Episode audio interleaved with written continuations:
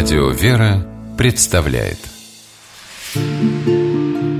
Места и люди.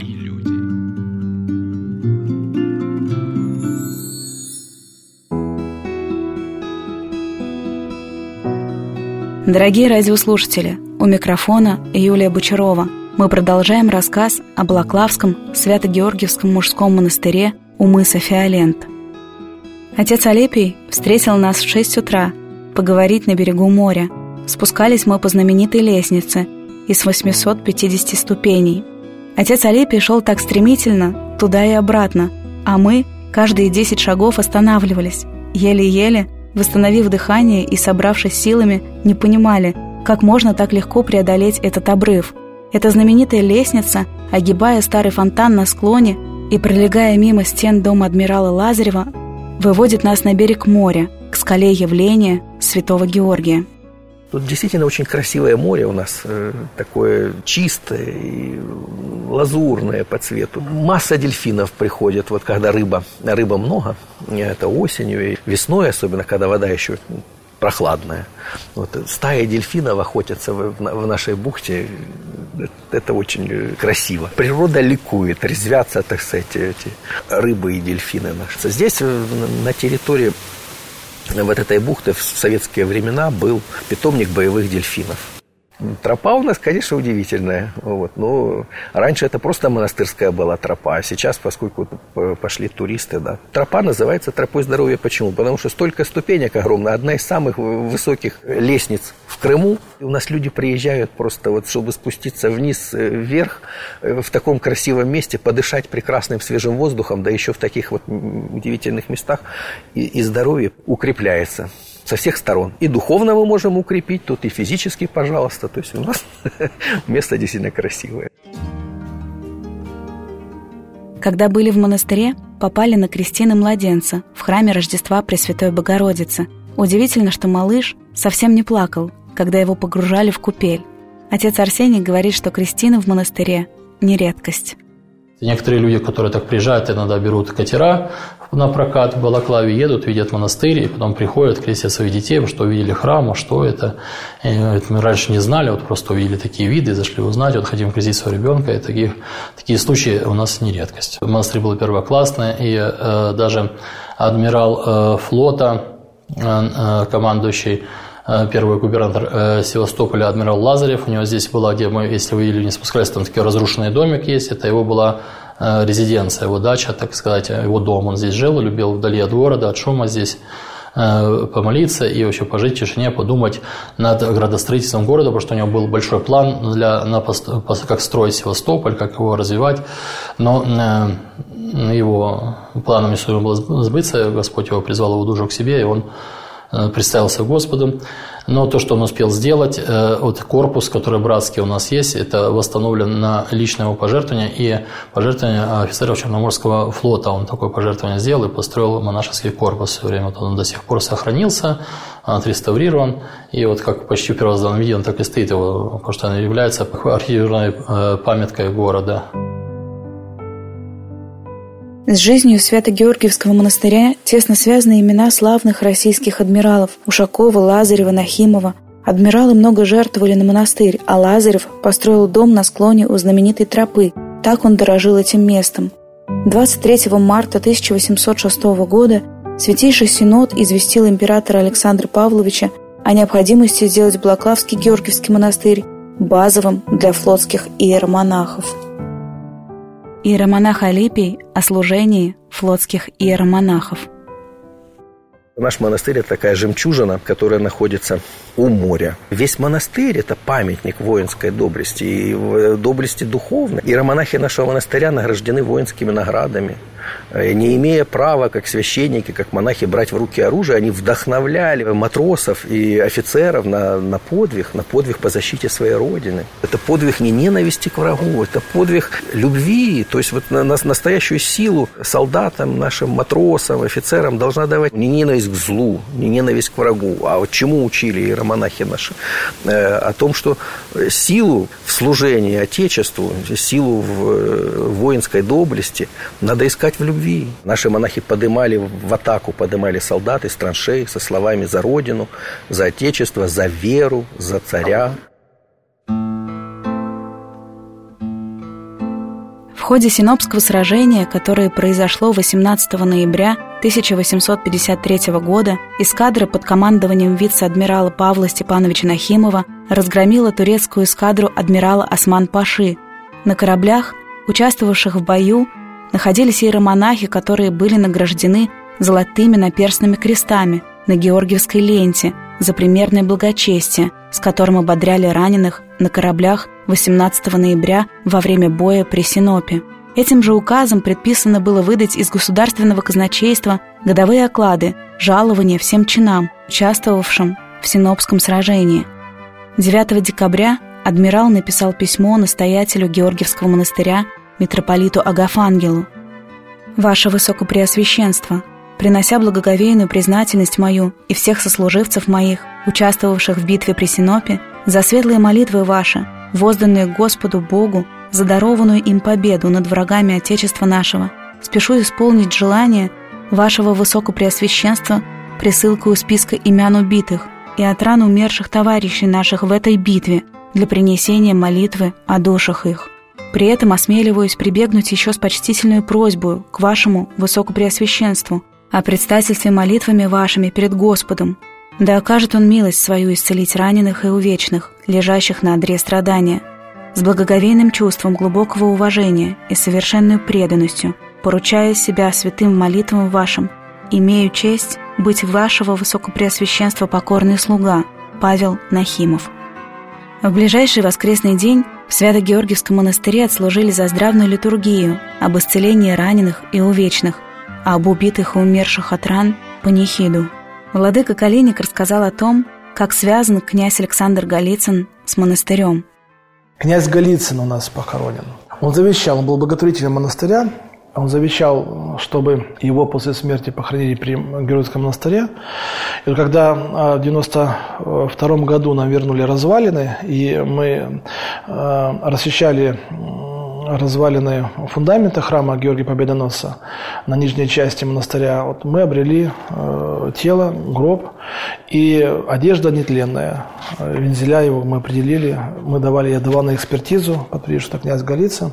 А что очень уникально, что сейчас в современной нашей России э, Министерство внутренних дел э, отмечает свое начало не от указа Дзержинского, а от указа Петра I. И вот они всех э, министров пытаются найти их место захоронения. Также, когда они узнали, они приехали с инициативы, у нас висит тоже есть таблица, памятная доска о том, что здесь, в этом храме, в этой часовне покоится князь Голицын, который в свое время тоже был, некоторый период был министром внутренних дел Царской империи. В начале XIX века обитель взял под особую опеку обер-прокурор Святейшего Синода Александр Николаевич Голицын. По его приказу была разобрана ветхая церковь, а на ее месте построен новый храм великомученика Георгия. Будучи привязан к этим священным землям, князь завещал похоронить его на территории монастыря. Завещание было исполнено. Останки князя покоились в крипте храма святого Георгия. В 1814 году в новом храме начались богослужения, хотя строительные работы были завершены только в 1816 году. Храм представлял собой здание с одним куполом, установленным на круглый световой барабан, широкими полукруглыми окнами. У входа посетителей встречали четыре белоснежные колонны, поддерживая двускатную крышу с треугольным фронтоном. Большие прямоугольные окна с чугунными рамами украшали подоконники из белого мрамора. Крыша и купол были покрыты железом и выкрашены зеленой краской. Внутреннее убранство храма поражало красотой и богатством. Двухъярусный позолоченный иконостас был вырезан из дерева. Многие иконы богато украшены стразами, рубинами и бирюзой. Нимбы Спасителя, Богоматери и святых, элементы одежды и кресты выполнены из серебра или покрыты позолотой. В алтаре в позолоченной раме находилась икона Святой Марии Магдалины. Серебряные буквы над царскими вратами доносили до прихожан глубокие и вечные слова Ирмоса Сретения Господня. «Утверждение на тебя надеющихся, утверди, Господи, церковь, юже стяжал еси, честною Твоей кровью». Одновременно с храмом в монастыре построили новые кельи, Георгиевский фонтан и трапезную. Благочинный Свято-Георгиевского мужского монастыря иеромонах Арсений рассказал о схимниках, раньше живших в обители, и императоре Николае II, который горячо любил монастырь. Были схимники, которые несли особый подвиг молитвы за весь мир. Вот в этом храме э, в древних фотографиях есть, как они в алтаре, в псалтыре, они читали ее по очереди. Круглые сутки не прерывалась э, молитва за весь мир. Также в 1915 году, в августе месяце, последний император, э, государь, мученик Николай II посетил святую обитель. Он любил приезжать в Крым, посещал ее часто, был несколько раз. Наверху, в парке, где сейчас было заложено место, освященное заложена капсула под большой соборный такой храм а, в честь святителя Николая. Об одном из посещений Николаем II Свято-Георгиевского монастыря рассказывал граф Шереметьев. Этот случай произошел в эпоху Великой войны в 1915 году. Государь-император вместе с императрицей Александрой Федоровной и августейшими детьми прибыли в Севастополь.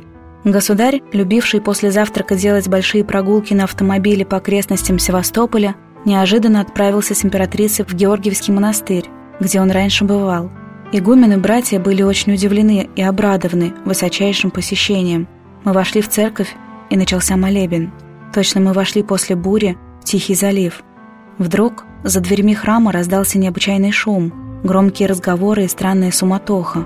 Государь удивленно повернул голову, подозвав меня к себе жестом, послал узнать, откуда это непонятное волнение – я вышел из храма, и вот что я узнал от стоявших монахов. В правых и левых скалах, в утесах живут два схимника, которых никто из монахов никогда не видел. Известно только потому, что пища, которая им кладется на узкой тропинке в скалах, взята чьей-то рукой. И вот произошло невероятное событие, потрясшее всех монахов монастыря. Два старца тихо поднимались по крутой лестнице, ведущей вверх со стороны моря. О прибытии государя в монастырь им ничего не могло быть известно. Вот откуда волнение, произошедшее среди братьев. Я доложил государю и видел, что это событие произвело на него впечатление, но он ничего не сказал, и молебен продолжался. Когда кончился молебен, государь и императрица приложились к кресту, потом побеседовали с игуменом и вышли из храма на площадку. Там, где кончалась деревянная лестница, стояли два древних старца. Когда государь поравнялся с ними, они оба молча поклонились ему до земли. Государь, видимо, смутился, но ничего не сказал и медленно поклонился. Теперь после всего произошедшего думается, что не предвидели ли монахи-схимники своими мысленными очами судьбы России и царской семьи, и не поклонились ли они в ноги государю-императору Николаю II, как великому страдальцу земли русской. Много лет спустя слышал я от одного достоверного лица, которому государь сам лично это рассказывал, что однажды, когда государь на штандарте проходил мимо Георгиевского монастыря, он, стоя на палубе, видел, как в скалах показалась фигурка монаха, большим крестным знаменем, крестившего стоявшего на палубе штандарта государя. Все время, пока штандарт не скрылся из глаз. Об истории монастыря после революции рассказал отец Арсений.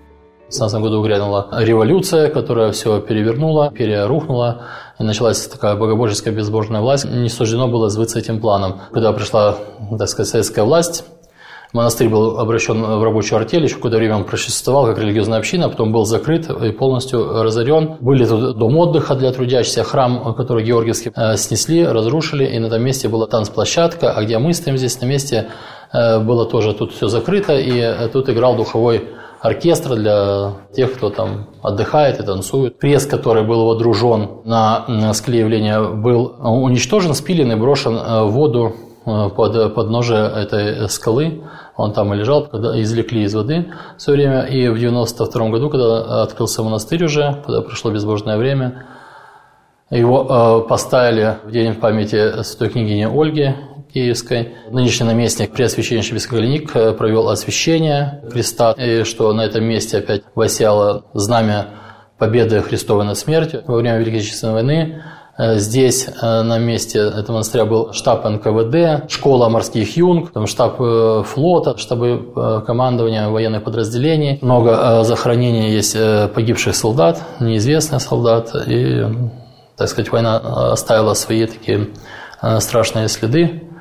И вот мы молимся о поколении всех тут убиенных и погибших, потому что Севастополь – это такая большая братская могила, в общем. И не только советских, русских и советских солдат, но и э, солдат э, э, стран Европы, которые были интервентами, которые пытались захватить Крым, французские, английские солдаты, немецкие.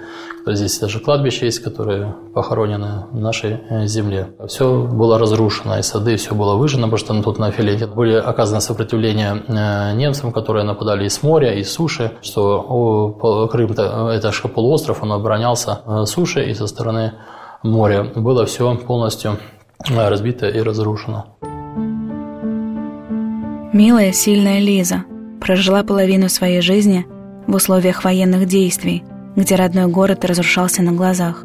Познакомились у храма Рождества Христова, к порогу которого пришла рожать котят местная монастырская кошка. Лиза не знала, как ей помочь. Разговорились. С болью и любовью рассказывала она о родителях много. Нежно, плакала, и молчала. Мне мама шарфик подарила вот этот вот.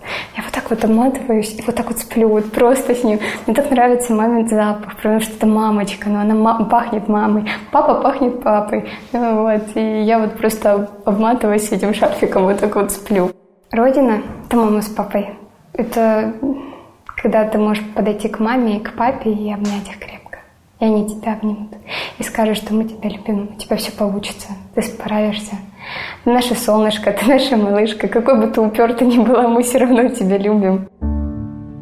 О многострадальной крымской земле рассказал адвокат, писатель и телеведущий Павел Астахов. Крым, конечно, очень обильно полит э, кровью новомучеников.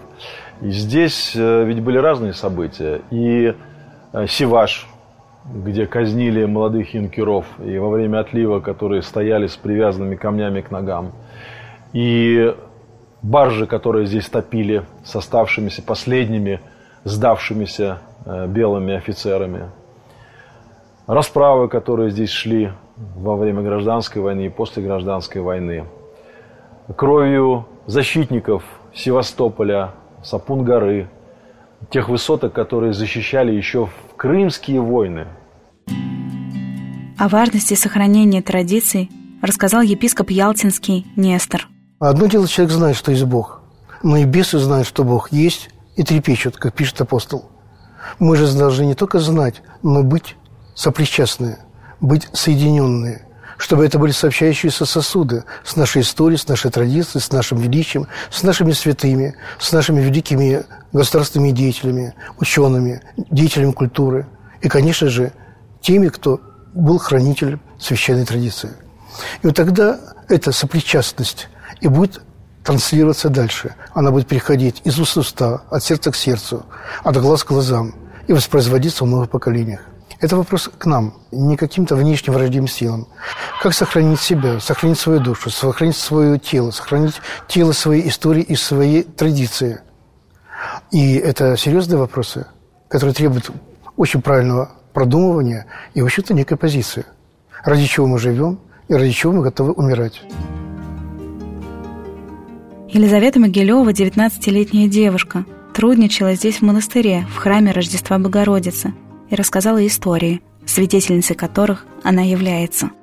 Я родилась и выросла в Донецке. Месяц назад приехала в Севастополь. И меня тетя устроила в храм Рождества Христова. Я тут слежу за храмом, тружусь. Боженька даже тут не оставляет. То есть это очень святое место. Боженька слышит тебя, чувствует каждую твою молитву, каждую твою мысль. Была такая даже история, что тетя сказала мне, поди купи хлеба после работы, вот, и сухарики. Главное не забыть.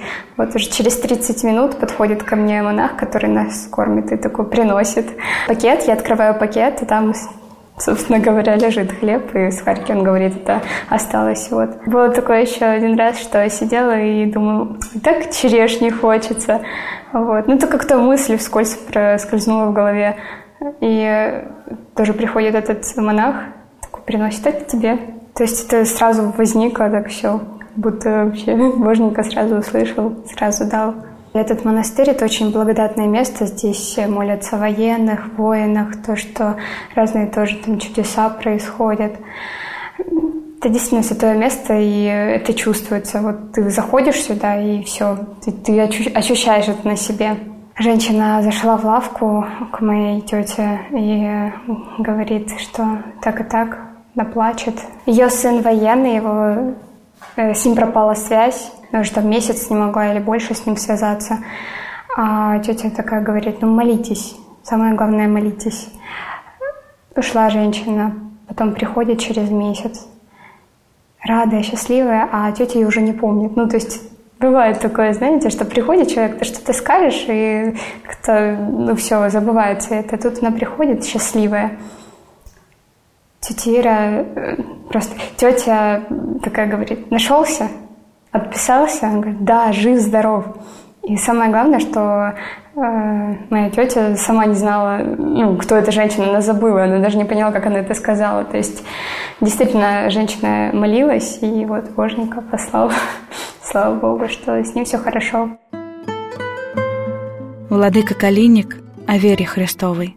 Очень часто во время проповеди я говорю, приводя примеры и мучеников первых веков, а, и новомучеников, потому что к сожалению, наша страна, наша Святая Русь, она переживает такие веки истории, и в каждую эту веку истории задается один вопрос. Кто мы на самом деле? Для чего мы живем? И вот первые мученики христианства, как э, никто показывает нам эту ценность, когда языческие воины языческие императоры, язычники предлагали и заставляли Э, христиан отказаться от Христа, принести жертву идолам, отказаться от своих, по сути, убеждений, своей веры. Вот сегодня, когда воины отдают свою жизнь за Отечество, за спасение мирных граждан, за наше будущее, за нашу жизнь в том плане, как мы ее понимаем на Святой Руси. Это, конечно же, наши ценности – это, конечно же, заповеди Христова. Мы понимаем, осознаем, что на всех веках нашей истории, нашей страны всегда становится вопрос, кто ты человек. И вот э, люди, которые находят в себе силу веры, они отвечают, что мы люди Божии. Поэтому они принимают э, мученическую кончину, не предавая ни Бога, ни свои э, идеи, ни свою веру. Лиза выросла в православной семье, она дочка священника – рассказывала о силе молитвы, об утешениях Господа и о промысле Его. Я родилась и выросла в Донецке, и за эти восемь лет я все равно не уезжала. То вот только когда ситуация обострилась, я приехала одна, но моя семья осталась там. И все равно, несмотря на все эти ужасные обстоятельства, Боженька защищал. Матушка Божия покрывалась светом своим амофором. И бывали ситуации, которые ну, вот просто промысел Божий. Например, э, у нас один раз было, что снаряд в дом прилетел и не взорвался. У нас, получается, на кухне есть э, иконный уголок, вот он стоит. И вот с этой стороны прилетел снаряд, застрял в стене и не взорвался.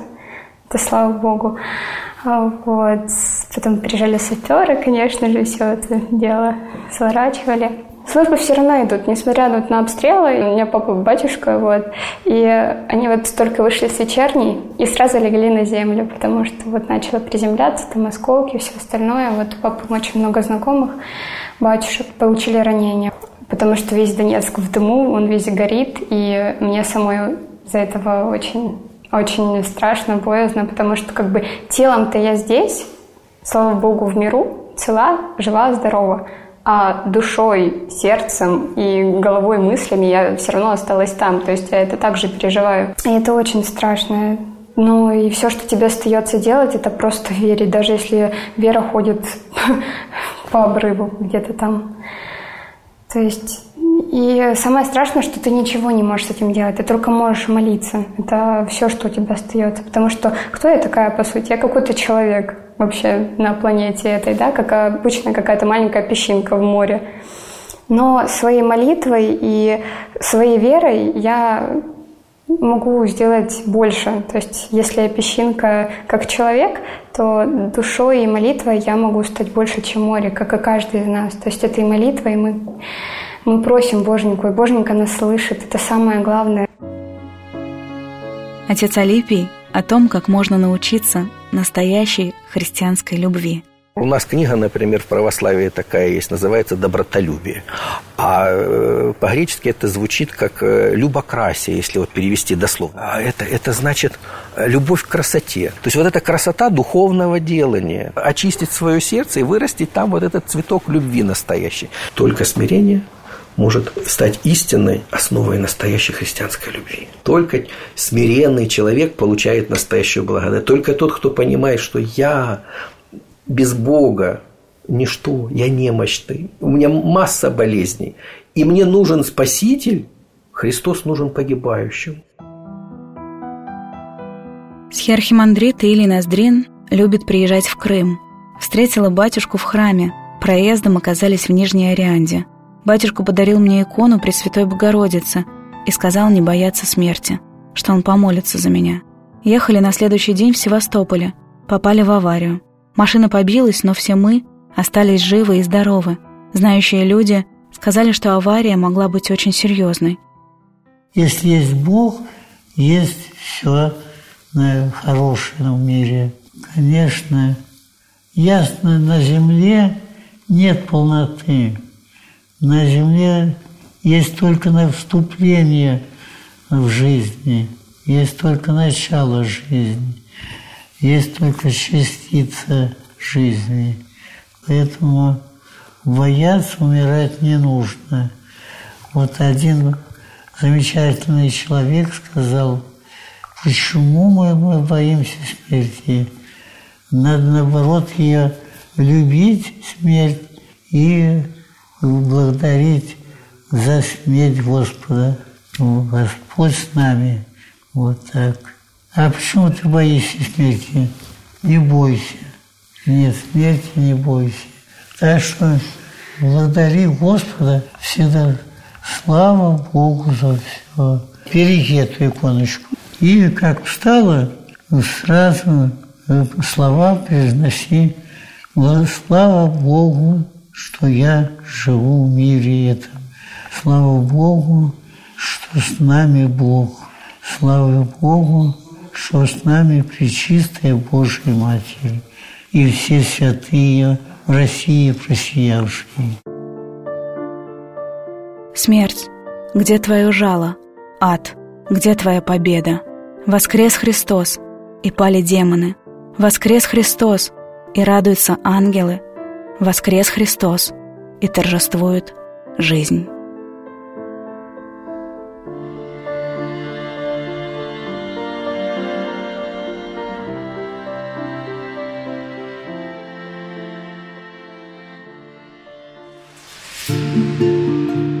Места